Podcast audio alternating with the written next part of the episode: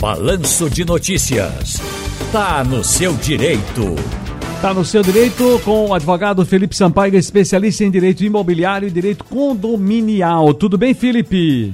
Boa tarde, Ciro. Coisa boa estar falando com você aqui outra vez. Eu acho que eu já lhes fiz essa pergunta fora do contexto aqui, mas é porque eu achei interessante e eu não sei se você respondeu e se respondeu, não lembro. Você está fazendo trilha também agora naquela coisa dos carros grandes? É bug e tal, aquelas coisas todas, não? Não, jipão, né? De vez em quando a gente faz umas trilhazinhas ali pelo lado de aldeia, para Ah. bater papo, aquela patota, conversa boa. Uhum. É divertido. O, o, o senhor é melhor do que o doutor João Vicente Ribeiro ou o bom é ele e Robertinho? Não, ali são profissionais, eu sou um mero coadjuvante Parece ainda. que Roberto Botelho é muito bom, né? Dizem, né? É. Saulo, Saulo também participa, não? Saulo participa, mas os que Saulo vai são os ralis, são as coisas Ah. mais maiores, né? De uma, de uma magnitude, de, outro, de outra ma- magnitude. A gente é mais no, no, no ramo do amador mesmo. Hum, tá bom. Então deixa eu aqui jogando minha dama, tá bom? É, eu, eu jogo dama, eu jogo dama. Dona, dominó, aí Geraldo Freire, dominó.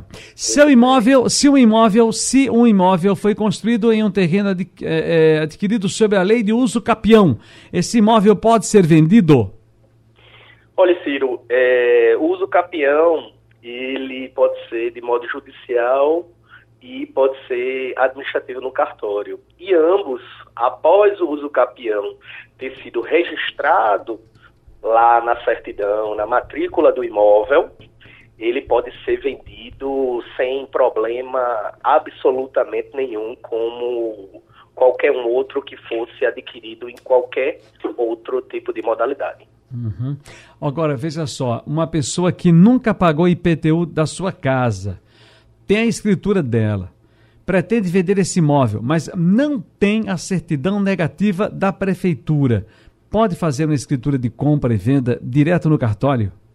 Pode, Ciro. Os cartórios fazem esse tipo de, de escritura mesmo com o débito de IPTU estando em aberto. Agora, lembrando que o novo adquirente, o novo proprietário do imóvel, ele vai ter que arcar com esse débito aí do IPTU, tendo em vista que o débito ele acompanha o imóvel, né? A gente fala que é próprio terreno.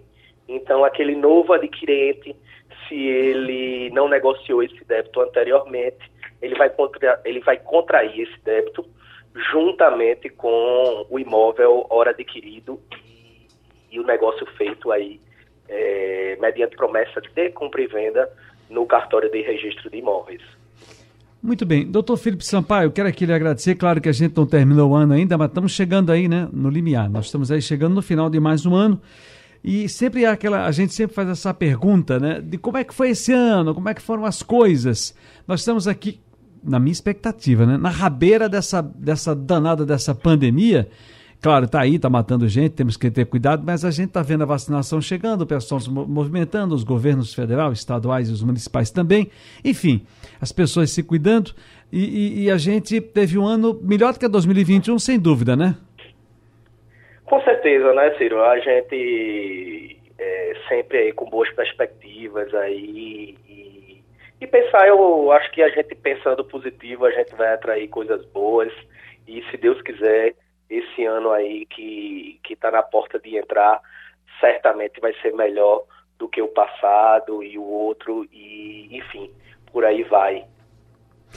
Tá no seu direito hoje, ouvindo o Felipe Sampaio, ele é advogado e falou sobre direito imobiliário e condominial. Doutor Felipe, um abraço grande e boa semana. Um abraço grande, sempre um prazer estar aqui com vocês.